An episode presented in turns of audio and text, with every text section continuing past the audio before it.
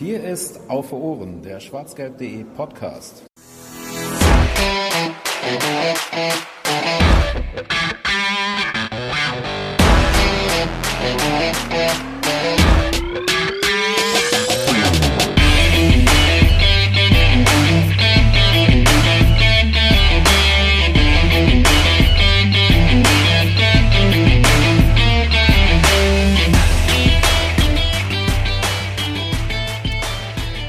Auf für Ohren ist jetzt auch so langsam wieder aus der Sommerpause zurück, passend zum Trainingsstart des BVB. Äh, Und damit begrüße ich euch zur 69. Folge von Auf den Punkt heute nämlich mal. Ähm, unser quasi Nebenformat von Auf Ohren, bei dem wir uns ja so ein bisschen zum zum, zur Aufgabe gemacht haben, dass man äh, ein bisschen kürzere, knappere Folgen macht. Das ist uns, glaube ich, bei der einen oder anderen Auf den Punkt Folge dann gar nicht so gut gelungen.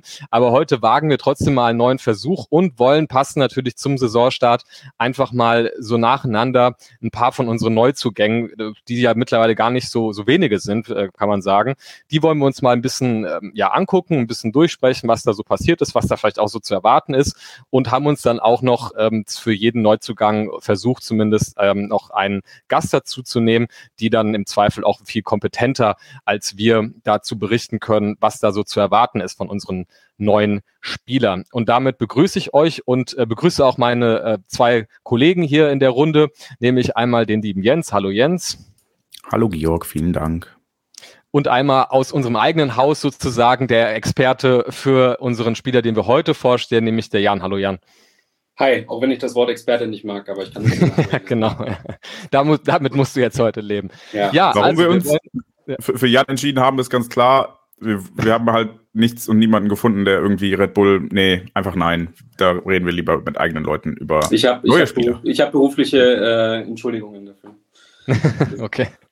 Ja, also da haben wir auch schon so einen kleine, ähm, ja, so einen kleinen Spoiler sozusagen vom Jens gehört, nämlich worum es äh, in dieser Folge gehen wird, was ihr spätestens auch beim Abspielen des Titels äh, der Folge schon äh, gesehen haben werdet. Nämlich, wir wollen uns heute mit einem Neuzugang beschäftigen und zwar Karim Adeyemi, der, wie Jens ja richtig gesagt hat, von Red Bull Salzburg nach Dortmund gekommen ist. Und das war auch tatsächlich äh, so ein bisschen bei unserer Planung der Grund, ähm, weshalb wir das gesagt haben. Das wollen wir dann eher mit ähm, einem fachkundigen Menschen aus unseren eigenen Reihen besprechen, als ähm, ja uns mit irgendwelchen ähm, Red Bull Podcasts zusammen zu tun. Und ähm, ja, deswegen gehen wir heute in der Formation hier rein. Ich würde sagen, wir machen gleich zu Beginn noch einen ganz kurzen Werbeblock. Ihr seid es ja gewohnt, also auf Ohren. Äh, wir freuen uns immer wieder auf Feedback. Ähm, Anregungen, äh, Kommentare. Manchmal gibt's auch wirklich ganz tolle Nachrichten ähm, von äh, ja, Hörerinnen und Hörern, die uns einfach nochmal ihre Gedanken zu dem ähm, mitgeben, was, was wir hier so besprechen. Von daher alles in dieser Richtung gerne immer ähm, an podcast.schwarzgelb.de. Ähm, über Twitter könnt ihr uns natürlich auch erreichen, at auf Ohren. Und natürlich freuen wir uns auch, wie immer, ihr seid das gewohnt, über eine Bewertung und oder ein Abo bei iTunes oder bei YouTube.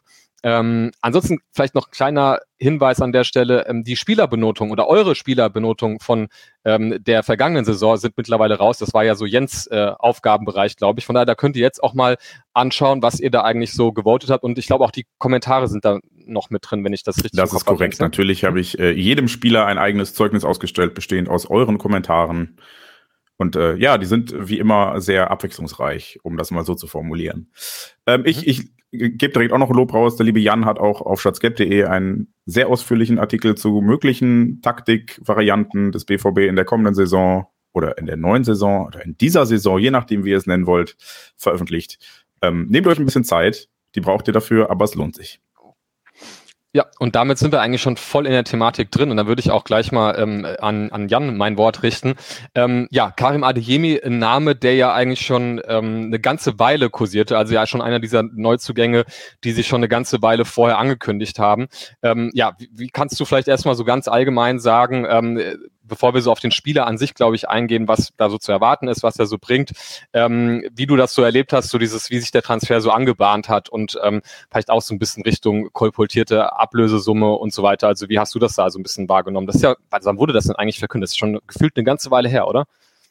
Ja, vielleicht erst mal einen halben Schritt zurück, äh, was vielleicht in der Beziehung zwischen mir und Adeyemi, Karim Adeyemi ganz besonders ist, als ich ja, im Bereich Scouting, alles etc. ein bisschen eingestiegen bin, war er eigentlich so mit der erste Spieler, der es mir damals angetan hat. Das müsste 2019 im Winter gewesen sein, also noch vor Corona, als da, glaube ich, schon mal damals äh, Interesse von Dortmund bestand, als er damals noch in der Jugend von Unterhaching gespielt hat. Ähm, da stand es schon mal im Raum und da damals noch ja, noch nicht so daran interessiert, hat der mich dann einfach damals so ein bisschen gecatcht, dass ich den dann äh, mir näher angeschaut habe, damals noch aus einer völlig anderen Perspektive und verfolge ihn dementsprechend jetzt auch ein gutes Stück seit fast zweieinhalb Jahren und habe natürlich ein bisschen anderes Bild auf ihn, auch emotional teilweise vielleicht ein bisschen geprägt, äh, aber kann ihn vielleicht trotzdem gerade deswegen vielleicht ganz gut einschätzen und mittlerweile auch deutlich rationaler, als es vielleicht noch vor ein paar Monaten war. Ähm, ja, um auf deine Frage direkt mit einzugehen. Ähm, ja, der Deal steht ja eigentlich schon gefühlt seit November ungefähr 2021 ja irgendwie so in den Startlöchern. Damals hieß es ja schon, dass er sich entschieden hat und dass die Entscheidung nächsten Monat fallen sollte, also Dezember 2021. Gut, am Ende hat es dann doch bis, äh, ja, glaube Juni äh, oder Mai gebraucht. Ähm, aber am Ende ist er da. Äh, ich glaube, ich habe irgendwas gelesen von 30 Millionen Fix plus äh, Boni, dass es auf 35, 33 oder sowas geht.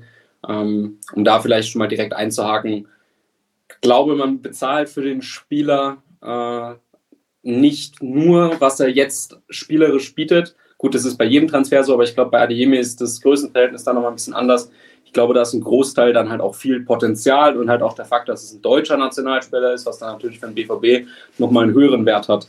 Äh, ich glaube, das hat Salzburg dann auch mit dem Hintergrund, dass diese ja 22,5 Prozent an Unterhaching abgeben müssen, seinem Ausbildungsverein, dann auch nochmal so ein bisschen ausgenutzt und dann, ja, wenn ich das Argument vielleicht nicht 100 Prozent unterstütze, aber auch, dass sie für Haaland äh, nur die etwas geringere Ablöse äh, durch die AK bekommen haben, dann vielleicht auch nochmal ein bisschen extra härter in der Verhandlung gewesen, sodass dann am Ende dieser Preis zustande gekommen ist. Um da jetzt schon mal direkt ein äh, Fazit zu ziehen, äh, ist er zu teuer, spielerisch eindeutig wird der Transfer sich trotzdem im Gesamtpaket für den BVB langfristig lohnen? Ja, und man wird auch, glaube ich, auch wenn ich diese Perspektive bei einem Spieler, der noch nicht ein Spiel gemacht hat, äh, nicht 100% unterstütze, aber für die Bewertung wichtig, zu sehr hoher Wahrscheinlichkeit auch mindestens das Doppelte eines Tages wieder einspielen. Und das muss man ja auch so ein Stück weit sehen in der Bewertung und dementsprechend passt das.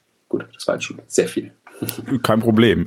Äh, müssen wir denn Angst haben, dass Adeyemi ähm, dann in zwei Jahren schon wieder die Biege macht und für, du sagtest gerade, sehr viel oder mindestens das Doppelte geht? Oder können wir dadurch, dass er deutscher Nationalspieler ist und halt nicht äh, ja, Norweger mit britischen Wurzeln oder direkt von der Insel kommt, ein bisschen darauf hoffen, dass er etwas länger bleiben möchte?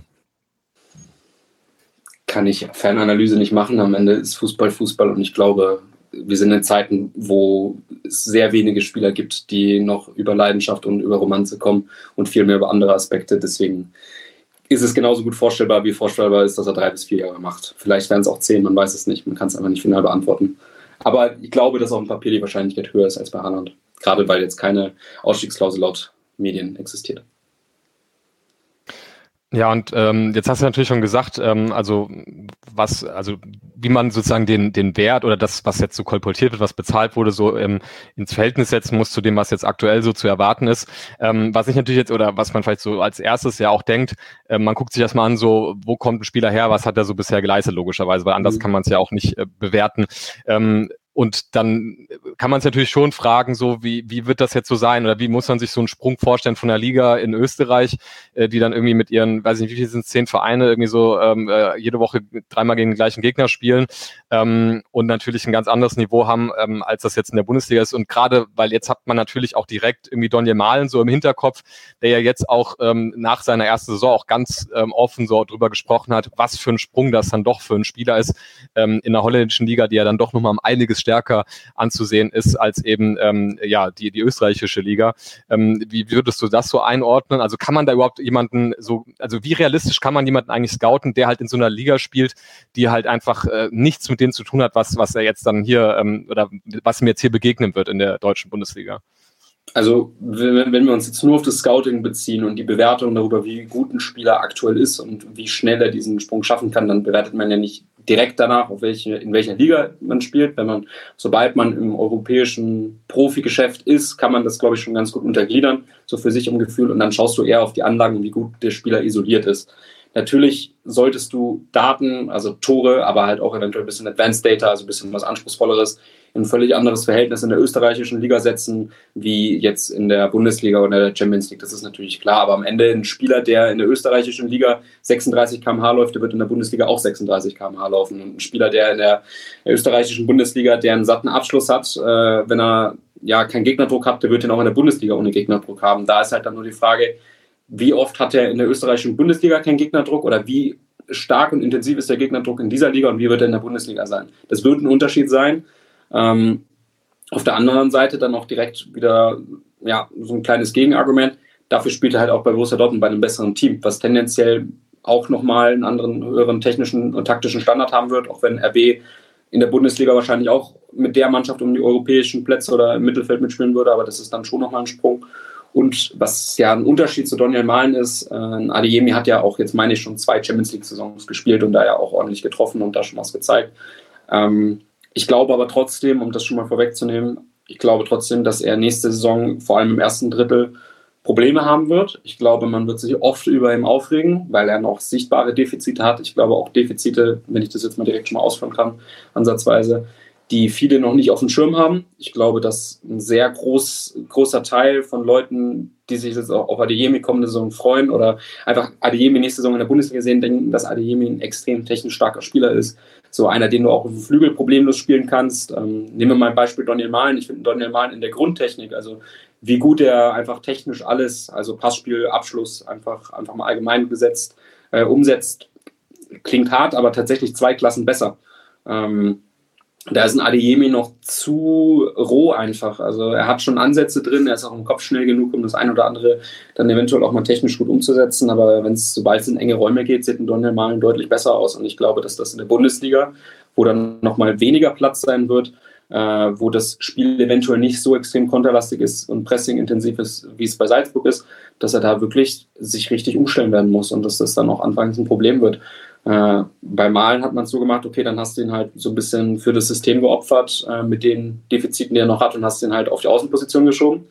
Äh, also halt komplett raus in die Breite. Ähm, aber bei Donja Malen war ja viel mehr das Problem die Fitness. Technisch hat er ja eigentlich immer gut äh, performt. Das war eher ein Fakt, den du ganz einfach ändern kannst, wenn das bei Adeyemi noch ein bis zwei Entwicklungsschritte sind. Also ich glaube, dass gerade der, das erste Drittel sehr schwierig wird ähm, ohne jetzt auszuschließen, dass er dann trotzdem seine sechs bis sieben Tore in der Liga macht, weil dafür hat er immer noch die ganz klare Waffe, extremes Tempo und eigentlich auch guter Abschluss.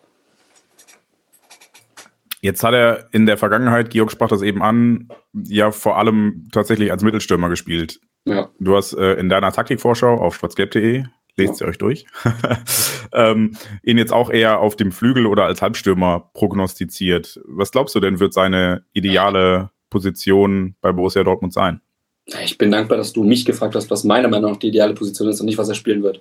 Ähm, also ich sehe ihn für mich ganz klar als äh, zweiten hängenden Stürmer, nicht so Art Daniel Mahlen-mäßig, der auch mal ins Mittelfeld abkippt und da wirklich seine Aktion hat, sondern der einfach neben einem robusten oder nicht mal zwingend robusten Stürmer, aber der einfach durch die Halbspuren, also nicht klar durchs Zentrum, aber nicht klar durch den Flügel, sondern da dazwischen halt einfach immer in die Tiefe geht, weil sobald er wirklich im Spiel selber dann was mit dem Rücken zum Tor machen wird und wirklich die ganze Aufmerksamkeit der Verteidigung hat, Probleme bekommen wird. Also um es auf den Punkt zu bringen, ideale äh, Position ähm, ist eben diese linke Halbspur.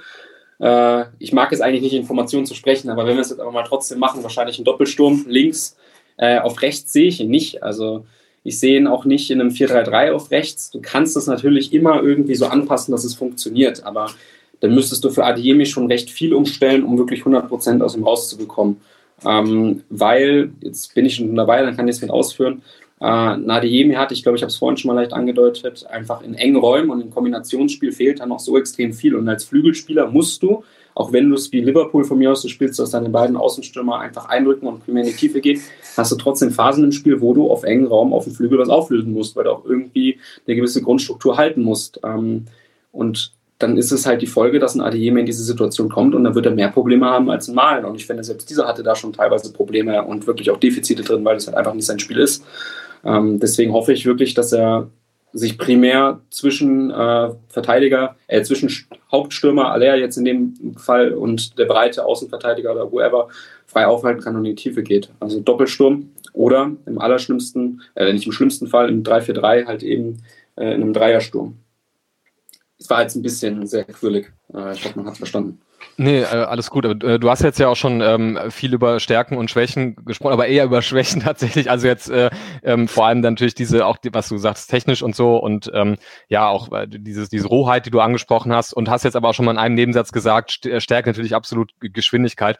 Da wird ja wahrscheinlich noch ein bisschen mehr dahinter stecken, ja. warum man ihn verpflichtet hat, ja. dass man jetzt sich nicht nur einen schnellen Spieler holt, oder? Also was ist da noch so ja aufs, auf der auf der positiven Seite so zu, zu benennen?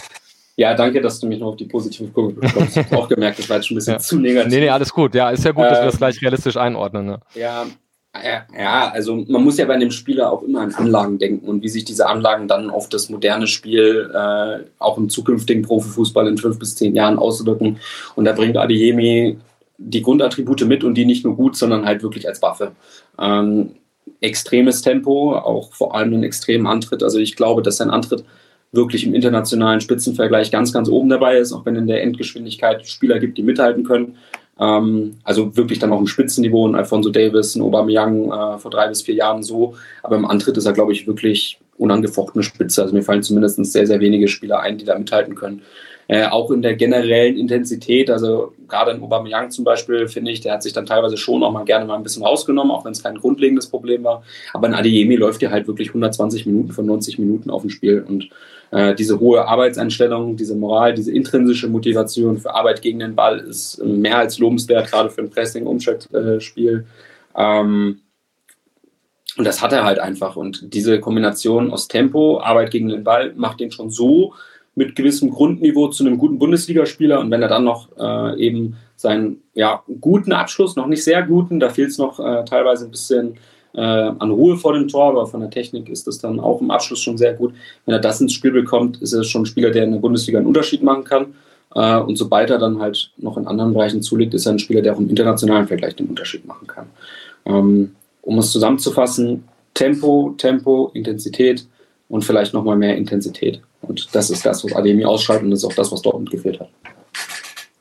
Könnte Adeyemi denn auch, wenn wir gerade davon sprechen, was Dortmund gefehlt hat, so ein 1 gegen 1 Spieler sein? Weil ich glaube, das war etwas, was ja Sancho und davor auch Dembele zum Beispiel immer groß gekonnt haben und was uns seitdem so ein bisschen abgegangen ist. Ich glaube, mit Gittens hat man auch noch so ein bisschen die Hoffnung, dass der das ja. kann, aber der ist ja auch noch sehr roh. Ähm, definiere 1 gegen 1 Spieler. Du kannst 1 gegen 1 kannst du einmal so definieren, stell dir auf einen Trainingsplatz 1 gegen 1 entgegen. Auf engen Raum, glaube ich, hat er Potenzial dazu, das gut hinzubekommen, aber er wird auf engen Raum das nicht ansatzweise so gut machen, wie es in Sancho und Gittens gemacht hat, weil er halt einfach, und es ist auch gar nicht verwerflich, äh, komplett über sein Tempo kommt. Ähm, er hat schon die eine oder andere Körperfitte drin, er kann auch mal auf engen Raum da auch mal drauf reagieren. Äh, aber es ist am Ende kein kreatives Eins gegen Eins, wenn es Sinn macht, was ich sage. Also da sind jetzt nicht unglaublich viele Übersteiger dabei oder sehr viele schnelle kleine Richtungswechsel auf engen Raum. Das ist dann schon wirklich, stellen wir uns die Situation vor, Adeyemi weicht auf dem, im Spiel mal nach links aus. Das macht er sehr gerne, äh, kann er auch gut. Aber wenn er dann ins Eins gegen Eins geht, dann wird es wahrscheinlich so aussehen, dass er den Spieler versucht, vom Tor wegzulenken, also auf den wenn er jetzt von links kommt, auf den linken Fuß, ähm, also ins Spielfeld rein und wird dann links vorbeigehen und wird danach die Flanke spielen. Aber er wird nicht in die Mitte ziehen äh, und da sich dann in enge Räume begeben, sondern wird immer die Tiefe suchen und er wird immer den vielen Raum suchen. Während ich da im Vergleichen Gittens und Sancho und Dembele dann schon eher gesehen hätte, dass sie den Weg in die Mitte suchen und dann, dann versuchen, auf engen Raum den Unterschied zu machen und dann das Spiel in der Anschlussaktion auseinanderzuziehen, während Adeyemi das Spiel dann selbst gerne auseinanderzieht und in die Tiefe geht. Aber um das vielleicht nochmal ganz kurz aus, äh, nochmal ein bisschen mehr auf den Punkt zu bringen, wenn du es dann im Spiel so hast, dass du dann Abwehrblock vor dir hast, an dem du vorbeikommen musst, dann würde ich Adeyemi nicht gerne auf dem Flügel haben, ähm, weil er dann halt einfach in einer 1 gegen 2 Situation vielleicht teilweise halt eben nicht diesen Unterschied machen wird. Er wird schon ein, zwei Mal vorbeikommen. Ich glaube, das klingt ein bisschen tragischer, äh, wie ich es gerade ausdrücke, als es tatsächlich ist, aber es ist halt einfach keine Stärke. Äh, kann man da als Beispiel aus dem BVB-Kader nehmen. Äh, ein Ansgar Knauf zum Beispiel ist, glaube ich, mit das beste Beispiel, weil die sich auch sehr gut ähneln.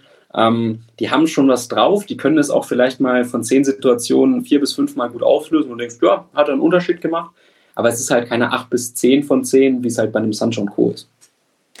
Weil du jetzt auch Ansgar Knauf, von denen ich auch irgendwie mal so ein bisschen denken musste, äh, angesprochen hast, ähm, wie weit spielt bei Adeyemi da auch Physis eine Rolle, im Positiven wie im Negativen? Also jetzt mal von der Schnelligkeit abgesehen, aber mhm. auch so diese körperliche Physis. Also man, äh, also irgendwie, als ich so Berichte mal gelesen hatte, da klang das mal zwischen den Zeilen so, als ob das irgendwie so ein kleiner Junge ist, aber der ist ja irgendwie doch 1,80 groß, also ist jetzt nicht so, nicht so, also laut Transfermarkt.de zumindest, ähm, mhm. ist jetzt nicht so, ähm, ja, nicht, also klar, jetzt nicht, also schon eher ein, ein Leichtbau, würde ich sagen, aber wie kann man das, weil das war ja bei Ansgar Knauf immer sowas, wo man man auch gesehen hat, wie er so wirklich an, an Gegenspielen auch so abgeprallt ist teilweise, wenn, wenn da mal ein bisschen Gegenwehr kam. Nee, also Adeyemi hat schon ausgeprägten Körper. Ich glaube, da geht immer noch ein bisschen mehr, aber ich glaube, das ist noch eine bewusste Entscheidung, da gar nicht mehr so viel drauf zu packen, um ihm sein Tempo und seine Agilität etc. beizubehalten. Aber äh, Adeyemi hat eine sehr gute Gegnerhärte, wenn man das so sagen kann. Also wenn da ein offener Ball ist, der setzt den Körper ein und haut den halt auch mal gerne weg, weil er das halt einfach im richtigen Augenblick macht. Äh, es gibt ja auch verschiedene Beispiele im internationalen Fußball, Eden Hazard, äh, Raheem Sterling zum Beispiel, die gar nicht mal so den ausgeprägten Brecherkörper haben, wenn man das so nennen darf, sondern halt einfach über einen intelligenten intelligenten Körpereinsatz dann auch einmal Gegner an sich abprallen lassen können. Ich glaube, ein Adeyemi ist auf dem Weg dahin, das zu können, weil er eben die Grundattribute dafür mitbringt. Es ist noch nicht so extrem wie bei den angesprochenen Beispielen, aber äh, um deine Frage zu beantworten, also Gegner können auch mal an ihn abprallen und er kann auch mal einen Körpereinsatz setzen, äh, was er an Ansgar Knauf äh, zu seinen BVB-Zeiten schon deutlich voraus ist. Also da muss man sich in Bezug auf Gegnerwehr keine Sorgen machen. Er wird nicht wie Julian Brandt vom Zweikampf wegrennen. Das ist schon, das ist schon mal, schon mal viel gewonnen, ja. Ich hätte noch so eine Frage für mich. Ich weiß nicht, ob Jens, du noch mal ein, reingrätschen willst. Ich hätte nur noch äh, Klamauk und Polemikfragen. Also okay, nee, dann, dann habe ich sogar noch eine ernsthafte Frage. Ähm, ist jetzt vielleicht auch Spezialwissen, keine Ahnung, vielleicht hast du zufällig dich da mal mit beschäftigt, weil du sagtest, du hast ihn ja auch schon ein bisschen länger auf ja. dem Schirm. Ich kann mich erinnern, wir haben letztes Jahr auch die Donny Malen ähm, Vorschau zusammen gemacht. Da hattest du mhm. zufälligerweise äh, diesen sehr guten Artikel, glaube ich, im, im The Athletic oder so gelesen, wo mhm. auch so ein bisschen äh, sein, ich glaube, sein Lebensweg so ein bisschen mal äh, mhm. abgezeichnet ist mit diesem Wechsel nach, ne, irgendwie so ja. Eindhoven, Ajax, England und wieder zurück ja. und so. Ähm, jetzt habe ich, wenn man sich bei Adeyemi das so anguckt, ne, dann fällt natürlich auch gerade so ein bisschen ins Auge dieses ne, Bayern-Jugend und dann von der Bayern-Jugend halt dann nach Unterhaching und dann, wenn das hier so stimmt, mit einer richtig fetten Ablösesumme auch von der U19 dann zu Salzburg. Ähm, hast du da irgendwie zufälligerweise sich mal mit beschäftigt, was so diese, dieser bisherige Karriere, ich meine, der Mann ist 20, also das ist jetzt noch nicht so, so viel Station außerhalb vom Jugendfußball. Aber ähm, wie du wie das wieder so die, diese Genese war, sage ich mal jetzt über Bayern Jugend nach Unterhaching und ja. dann eben nach, nach, äh, nach äh, Salzburg. Ja, also habe ich mich tatsächlich sogar sehr, sehr viel mit beschäftigt. Äh, klingt jetzt so, als wäre das alles vorher abgesprochen, aber Georg hat mich nee, gar nicht tatsächlich. Ja. Ähm, genau. Nee, tatsächlich sehr viel. Ähm, um das vielleicht nochmal einzuordnen, also Karim Adeyemi hat, mit dem Alter werde ich jetzt lügen, aber ungefähr so bisher acht bis, acht bis zehn ungefähr in der Jugend vom FC Bayern gespielt und wurde dann rausgeschmissen. Ich weiß nicht, was der öffentliche Wortlaut ist, wie es auf Wikipedia steht, ob er selbstständig gegangen ist oder äh, was auch immer. Er wurde jedenfalls rausgeschmissen. Genauen Grund, ich habe sehr, sehr viel gelesen, ich habe sehr viel gehört, ich habe äh, eins, zwei Sachen gehört von Leuten, denen ich eigentlich bei sowas vertraue, die auch nah da dran sind, aber daher das nur im Internet steht, würde ich das jetzt ungern hier in dem Podcast sagen. Wegen War einer Disziplinlosigkeit ist die Formulierung bei Wikipedia. Es war keine per Definition äh, Disziplinlosigkeit, aber verhaltensauffällig. Lass es mich äh, so sagen. Ähm, dass er halt einfach ein Typ ist, der halt einfach nicht vielleicht ins Muster gepasst hat. Ich glaube, so kann man es ganz gut sagen. Und wo man, wo ich in äh, vielleicht in dem Alter vielleicht auch mal hätte durchgehen lassen und anders ähm, behandelt hätte. Ähm, ja, vielleicht zu dem Weg noch dazu. Er ist dann ja danach äh, in die Jugend äh, von Unterhaching gegangen. Also kommt ja auch aus München, ist da, meine ich, sogar auch geboren. Äh, hat auch übrigens noch, das ist eine kleine Anekdote, die kann ich, glaube ich, erzählen, äh, sogar noch sein Jugendzimmer bei Unterhaching hat er sogar immer noch und ist da ab und zu am Wochenende aus Salzburg rübergefahren und ist dann noch in Unterhaching. Ähm, ja, jetzt, jetzt Müssen wir kurz helfen. Äh, Manfred Schwabel heißt, glaube ich, der Clubpräsident von Unterhaching. Ich weiß den genauen Namen gerade nicht, aber das ist äh, wirklich sein Ziehvater, also wenn man das so sagen kann. Ähm, hat da Adiemi durch die Schule geboxt, wo er dann teilweise echt ein bisschen Probleme hatte, aber dann da halt auch knallhart gewesen und den da durchgezogen. Und dann hat er in der Jugend halt mit seinen Attributen, die wir angesprochen haben, halt auch alles zerschossen, äh, weil das Talent war nie umstritten neben dem Platz. Äh, immer so ein bisschen, ja, vielleicht zu sehr auf Fußball konzentriert, um es jetzt mal so auszudrücken, aber nie böswillig. Also deswegen tue ich mir auch so schwer ähm, mit ja, diesem Ruf, den er hat äh, mit dem Rausschmiss bei Bayern, äh, dass er nicht professionell ist oder so. Ich glaube, es gibt bestimmt auch den einen oder anderen BVB-Fan, der das gesehen hat und erstmal Flashbacks zu Aubameyang und Dembele im Co. bekommen hat. Das ist aber von dem, was ich gehört und von den Leuten, die ihn auch ein bisschen kennen gehört haben, definitiv nicht so. Er ist jetzt vielleicht nicht der, mit dem man sich äh, vielleicht am Wochenende mit einem schönen Glas Rotwein über das neueste Buch oder den neuesten Wirtschaftsartikel unterhält, aber mit dem man gut feiern gehen kann. Ich glaube, so kann man es ganz gut beschreiben, aber im positiven Sinne, nicht im unprofessionellen Sinne. Ähm, aber das ist ja auch komplett in Ordnung. Und dann, ja, zu Unterhaching-Zeiten ähm, kam dann auch das äh, Angebot von Salzburg, ähm, was er dann angenommen hat, einfach weil man da, glaube ich, auch, das ist auch nicht unverwerflich, in dem Alter eine ganz gute Perspektive und dazu auch guten Lohn bekommen hat, was dann schon großer Unterschied ist ähm, zu Unterhaching, äh, gerade die sportliche Perspektive. Äh, wo es dann schon mal schwieriger ist, glaube ich, in der Regionalliga zu, oder dritte Liga zu dem Zeitpunkt dann Fuß zu fassen, als über die zweite österreichische Liga und noch UEFA Youth League, was ja im Jugendniveau dann eigentlich mit das Höchste ist, was du spielen kannst. Hat schon Sinn gemacht. Äh, da war aber auch zu dem Zeitpunkt war jeder Verein dran. Also da war Chelsea dran, da war Bayern dran, äh, nochmal, da war Dortmund wahrscheinlich auch dran, ohne es jetzt final zu wissen. Ähm, aber war damals einer der heiß gehandelsten Namen, hat dann auch in der Nationalmannschaft damals schon gespielt. Äh, den kannte man. Ähm, ja, und dann kam der Wechsel zu Salzburg. Ähm, hat da dann primär erstmal in der zweiten Mannschaft gespielt, ähm, FC Liefering in der zweiten österreichischen Liga. Äh, da eigentlich sich gut eingefunden, da seine Leistungen gezeigt. Äh, nebenbei noch UEFA Youth League gespielt. Ich glaube, ich habe es schon angesprochen, da auch eine super Leistung gezeigt. Da habe ich ihn dann auch immer äh, das erste Mal, als ich eingestiegen bin, gesehen ähm, und ihn so ein bisschen verliebt. Ähm, ja, und dann, wie bei Salzburg es halt so ist, die Durchlässigkeit ist extrem hoch äh, dann im Zuge der Corona-Pandemie dann auch ein paar Ausfälle gehabt oben und dann hat er, glaube ich, sein Debüt im Cup-Finale gegen äh, äh, Rapid Wien, meine ich, müsste es gewesen sein, gegeben. Äh, Georg, vielleicht hast du es offen, vielleicht hast du gut recherchiert, wenn nicht, ist jetzt kein Problem. Äh, jetzt unnötig unter Druck gesetzt. ähm, nee, hat dann da sein Debüt gegeben und hat, glaube ich, auch ein Tor vorgelegt, auch wenn es abseits war, aber dann eigentlich sofort gezeigt, er kann mithalten und der Sky's the limit, so dermaßen. Sich dann recht früh eigentlich in der ersten Mannschaft von Salzburg äh, festgesetzt, einfach weil die halt einfach so extrem viel verkauft haben, dass dann halt immer die Jugend die erste Alternative ist und halt nicht ein Transfer von außen. Äh, Salzburg kann es sich leisten in der Liga. Ähm, fand, er hat nicht immer ähm, ja, seine Startaufstellungen mit der tatsächlichen Leistung ähm, ja, gerechtfertigt. Hat es letzte Saison vielleicht auch nicht immer. Also wenn man die Leistungen von ihm letzte Saison nimmt und die auf ein absolutes internationales Top-Team bewertet, hätte er wahrscheinlich auch Probleme gehabt. Ich fand zum Beispiel auch die Nominierung für die Nationalmannschaft zu früh. Ähm, ja, aber am Ende ist es halt so, Nadiemi hat seine Defizite, beziehungsweise Potenziale, das Wort Defizit ist mir ein bisschen zu hart, seine Potenziale. Äh, aber er macht halt immer trotzdem den Unterschied. Schick ihn einmal in die Tiefe, das, der Ball ist wahrscheinlich drin. So, und das reicht dann halt. Es ist noch so viel Potenzial da und es ist das Schöne, aber auch frustrierend mit zugleich. Ich liefere noch die Information nach. Es war das äh, Cup-Finale gegen Austria Lustenau tatsächlich. Ah, hat er zwölf Minuten äh, gespielt, fast okay. äh, nah dran. Aber dann, äh, genau, dann überlasse ich jetzt, also ich würde sagen, wir haben äh, noch ein paar Minuten, äh, wenn ihr das möchtet, wenn Jens noch Klamauk machen möchte. Es ist kein aber Klamauk, jetzt, aber es sind halt eher die, die nee, polemischen, gerne, gerne, die ja. ernsthaften Fragen. Ich ähm, weise nur darauf hin, genau, dass wir ne, auf den Punkt äh, so gerade so gleich die, die halbe Stunde kratzen. Aber ich will dich nicht abholen. Ja, perfekt. Viel, viel mehr kommt von mir ja. auch nicht. Ich will eigentlich auch okay. nur äh, wissen, Jan, wie viel Scorerpunkte macht denn Adeyemi nächste Saison jetzt? Wenn er in der richtigen Rolle spielt und fit bleibt, Betonung liegt wirklich darauf, wenn er in der richtigen Rolle spielt, macht er in der Bundesliga zweistellige Tore und mindestens fünf Assists, also 15 bis 20 sogar tatsächlich. Äh, dafür ist die Liga einfach zu schlecht und er zu schnell. Ähm, das muss man einfach so festhalten. Ähm, wenn er auf dem Flügel spielt, wird er nicht mehr als 10 Scorer haben, auch wenn er 34 Spieltage auf dem Platz stand. Und er wird auch kein Stammspieler sein. Also jedenfalls nicht so, wie man es sich vielleicht vorstellt. Okay, das ist äh, ja interessant, die Einschätzung. Und äh, wie, wie, passt das dann mit äh, Aller und Malen? Wer, wer wird da wann, wie, wie viel spielen? Weil das ist, glaube ich, auch nochmal, ich glaube, Malen und er sind sich ja schon ein bisschen ähnlich. Und ja die Wahrscheinlichkeit, dass beide spielen, du hast es eben schon gesagt, ist ja höchstens in einem klassischen Dreiersturm gegeben. Und sonst wird halt einer von beiden wahrscheinlich eher auf der Bank sitzen.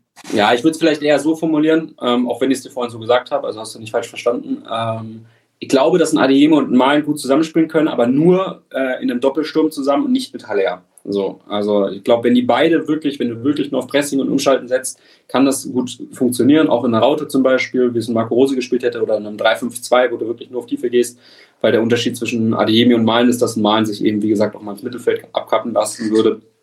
Und dann funktioniert das. Ähm, ich sehe in Malen, Paceway Eindhoven Malen in guter Verfassung, sehe ich vor Adeyemi glaube aber, dass, weil du, ich glaube, das wird ein bisschen unterschätzt. Du hast bis äh, zur wunderschönen äh, WM in Katar, auf die ich mich sehr, sehr freue, ähm, wirklich alle drei Tage Spiele. Äh, und man kennt den BVB, der wird auch mal einer verletzungsbedingt ausfallen. Ich glaube, diese Bewertung ist mindestens bis zur WM absolut überflüssig, weil da wahrscheinlich äh, jedes Spiel, wenn, wenn man kann, fünfmal rotiert wird. Ähm, und wahrscheinlich auch für die ganze nächste Saison. Und dann wird man nochmal ein neues Urteil fällen äh, mit den Leistungen, die passiert sind. Ja, das war's schon mit meinen polemischen Fragen. Georg, hast du noch was? Ich habe jetzt mir das viel polemischer. Ich dachte, jetzt kommt noch was gegen Red Bull oder so. Ich dachte, ach so, jetzt, nee, ach, jetzt? Nee, nee, nee, alles gut. Nee, nee. Nee, ich finde, das ist eine, eine runde Sache. Also äh, wir sind vielleicht zwischendurch ein bisschen gesprungen. Das ist, das ist dann meiner Moderation geschuldet, weil äh, wir das alles ein bisschen spontan heute gemacht haben. Aber ich glaube, wir haben ähm, sowohl den Spieler, so die, die, die, wie gesagt, so die Herkunft des Spielers, das finde ich mal ganz interessant, weil das manchmal auch so ein bisschen hilft, mhm. einzuordnen, äh, was man da so erwarten kann, ähm, als auch Stärken und Schwächen und vor allem natürlich ähm, nicht nur im luftleeren Raum, sondern eben auch, wie das dann auch sich im Spielsystem vom BVB dann darstellen könnte, ähm, gut zusammengefasst. Von daher, wir sind jetzt genau bei einer halben Stunde. Ich glaube, damit haben wir unser Pensum für eine Folge auf den Punkt genau, ähm, ja, genau getroffen. Ähm, wir, das weiß dann der Zuschauer natürlich nicht, nehmen jetzt hier gleich nämlich weiter auf, weil schon der nächste Gast äh, für die nächste Folge ähm, ja mit den Hufen schart. Von daher vielleicht auch hier schon die Werbung für die nächste Folge ähm, von Auf den Punkt, nämlich die 70. die wir gleich aufnehmen werden, wo wir den nächsten Neuzugang präsentieren werden, der da heißt Sali Özcan. Von daher ähm, könnt ihr gerne direkt in eurem Podcatcher, heißt das so? Ja, Fanny sagt das immer so. Heißt das Podcatcher? Ja. Ähm, könnt ihr quasi könnt ihr direkt weiterlaufen lassen und dann äh, gleich die nächste Spielervorstellung von uns hören. Ansonsten bedanke ich mich bis hierhin schon mal. Ich noch eine ähm, ganz kleine Mini-Sache. Ja, klar. Ich wollte gerne, sagen, ja. ich bin so überzeugt tatsächlich von meiner Meinung, dass Adeyemi auf dem Flügel in einem 3-4-3 nicht, äh, in einem 4-3-3 nicht funktioniert, dass ich mit euch wette, der wird zusammen mit Daniel Malen auf dem Flügel mit Haller vorne spielen und wird die Saison seines Lebens spielen. Ich bin so überzeugt davon, von meiner Meinung, dass es genau anders kommen wird. Also das nur nochmal. wir, wir, klippen das, wir klippen das raus und machen bei Twitter diesen Ad Remind Me in einem halben Jahr oder so Account und dann spielen wir das ab und dann gehen wir viral damit, genau. Ja, das würde so passen, wirklich. Aber. Nee, aber ähm, vielen, vielen Dank für die äh, ganzen Einwürfe und vor allem deine Expertise, lieber Jan. Ähm, und auch vielen Dank an dich, lieber Jens, für die ganzen Fragen, die du mitgestellt hast. Ähm, und genau, da machen wir hier eine Schleife drum. Bleibt uns weiter treu, hört gleich die nächste Folge und wir machen uns dann gleich auf in den nächsten Videokonferenzenraum und nehmen für euch die nächste Folge auf. Und damit äh, bis bald und bis demnächst, bis gleich und her BVB.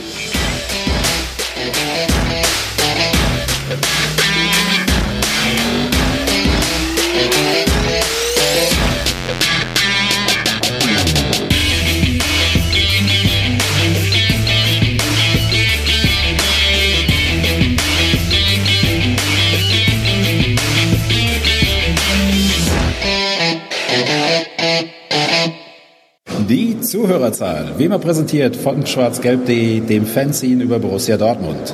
Auf Ohren bedankt sich bei 19.009 Zuhörern ausverkauft.